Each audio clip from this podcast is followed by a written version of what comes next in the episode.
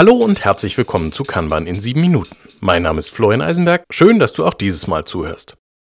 Heute möchte ich mal über den implizit enthaltenen Verbesserungszyklus in der Kanban-Methode sprechen und zeigen, wie dieser dann versteckt verwendet wird.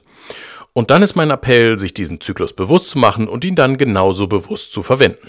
In der Kanban-Methode haben wir die beiden Modi Betrieb und Verbesserung der Dienstleistung. Zwischen den beiden fließen Informationen bzw. Veränderungen. Darüber will ich aber gar nicht unbedingt sprechen. Ich möchte vielmehr über die Motivation, den Treiber für Veränderung sprechen. Die Kanban-Methode behauptet seit jeher von sich, unideologisch zu sein. Soweit ich das sehe, ist das auch durchaus größtenteils so. Wir haben also kein festes Leitbild, was nun gut oder schlecht ist, insbesondere bezogen auf Zielvorstellungen, wie Dinge gemacht werden sollen. Jetzt muss ich allerdings ein bisschen pingelig sein. Natürlich gibt es das erste Dienstleistungsprinzip. Das lautet, verstehe und fokussiere dich auf die Erwartungen und Bedürfnisse deiner Kunden. Wir haben also schon eine gewisse Erwartung, dass sich die Kanban-Anwendenden an ihren Kunden orientieren und die Dienstleistung so anpassen, dass der Zweck, den der Kunde erreichen möchte, auch ausreichend erfüllt, aber auch nicht übererfüllt wird. Eine wirtschaftliche Komponente ist da also auch noch mit drin. Wie dem auch sei. Aus dieser Betrachtungsweise folgt also, dass wir jetzt nicht von vornherein sagen können, dass bestimmte Praktiken, Muster etc. besonders gut sind. Wir müssen also herausfinden, aus welcher Motivation wir Veränderungen treiben müssen, damit wir die angemessenen Veränderungen beschließen können. Falls du dich schon einmal mit Static, dem Systems Thinking Approach to Implementing Kanban, befasst hast, wird dir vielleicht aufgefallen sein, dass der erste Schritt beinhaltet, die Quellen der Unzufriedenheit zu identifizieren. Ich glaube, wir müssen hier eigentlich erst noch einen Schritt vorher anfangen, denn damit haben wir dann die Gründe, aus denen wir Veränderungen vorantreiben können, die Unzufriedenheiten. Wir müssen uns also mal umhören, wer innerhalb der Dienstleistung und außerhalb wie unzufrieden mit der Dienstleistung ist. Das bezieht sich sowohl auf die Art der Leistung, also Geschwindigkeit, Vorhersagbarkeit und so weiter, als auch auf die Dienstleistung selbst, also so etwas wie bin ich mit dem Angebot an sich zufrieden.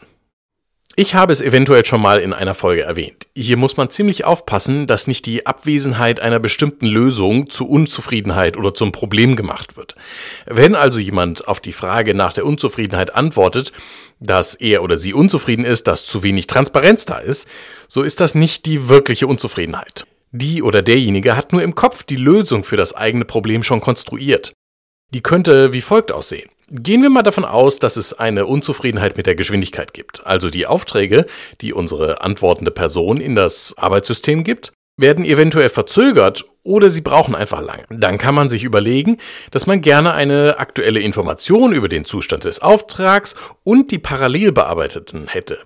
Dann kann man nämlich steuernd eingreifen in den Fluss und die eigenen Aufträge gegebenenfalls hochstufen, damit die präferiert bearbeitet werden. Das ist ja aber ein Verhalten, das wir so gar nicht haben wollen.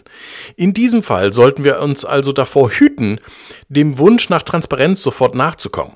Stattdessen sollten wir uns lieber mit der Unzufriedenheit an sich und den Ursachen dafür beschäftigen. Die liegen nämlich vermutlich in Wartezeiten durch zu viel parallele Arbeit, spontane Umpriorisierung, unklaren Regeln und so weiter. Zu jeder Unzufriedenheit können wir also eine oder mehrere Ursachen finden, beziehungsweise ehrlicherweise auch nur annehmen. Ich sage jetzt mal jede Unzufriedenheit, weil ja die meisten auch in gewisser Weise rationale Unzufriedenheiten sind, die auch nachvollziehbar sind. Wenn da mal eine dabei ist, die einfach nicht realitätskohärent auf das Arbeitssystem zurückzuführen ist, müssen wir dann ja halt auch mal, tja, Pech sagen. Wenn wir mögliche Ursachen der Unzufriedenheiten gesammelt haben, können wir erstmal versuchen, sie zu rekonstruieren bzw. Belege dafür zu sammeln, dass unsere Hypothese auch wirklich valide ist. Dafür benutzen wir unser Kanban-Board, unser Kanban-System, Metriken etc. Gegebenenfalls müssen wir diese Dinge auch erstmal aufbohren, um an die Informationen zu kommen. Wenn wir das gemacht haben, sammeln wir also im Betriebsmodus Daten darüber, wie sich das System verhält. Als Beispiel, wenn wir die Annahme haben, dass Aufträge lange brauchen, weil wir häufige langwierige Unterbrechungen durch Arbeit haben, die nicht auf dem Board dargestellt wird, können wir recht low-tech auswerten, wie häufig das mit welchen Auswirkungen wirklich passiert. Wenn dabei herauskommt, dass es nicht die Ursache für unsere Unzufriedenheit sein kann, weil zu wenig Unterbrechungen auftreten, müssen wir gar nichts an den Regeln für die Unterbrechungen tunen. Wenn wir also belegbare Ursachen für die Unzufriedenheiten haben, können wir uns Lösungen überlegen. Das kann so etwas sein wie die Anpassung der WIP-Limits, um beispielsweise die Menge der parallelen Arbeit in einem Wartezustand zu senken. Oder es bezieht sich auf die Serviceklassen oder die Regeln, nach denen Aufträge für die Dienstleistung selektiert werden. Wir bewegen uns hier also vollständig auf Systemebene. Prozessregeln und Verhaltensregeln für Mitarbeitende im System. Wenn wir die Veränderungen beschlossen haben, müssen diese wiederum in den Betriebsmodus überführt werden. Wir passen also wiederum die Repräsentation unseres Arbeitssystems an, damit wir uns einfacher an die neuen Regeln halten können. Jetzt könnten wir natürlich überprüfen, ob unsere Lösungen die belegten Ursachen beseitigen.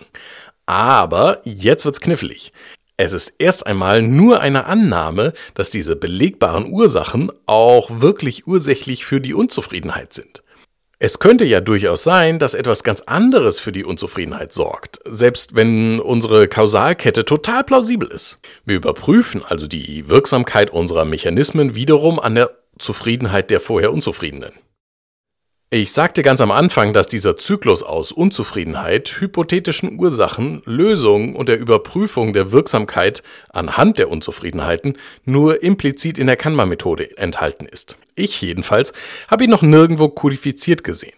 Es tauchen natürlich im Verbesserungsmodus die verschiedenen Meeting-Archetypen auf, aber so richtig klar ist er bis jetzt noch nicht formuliert worden. Und so komme ich jetzt dann auch zu meinem Appell vom Anfang. Ich empfehle dir, diesen Zyklus ganz bewusst zu durchlaufen, um Veränderungen leichter motiviert zu bekommen. Ideologisch kommen wir da nicht weiter.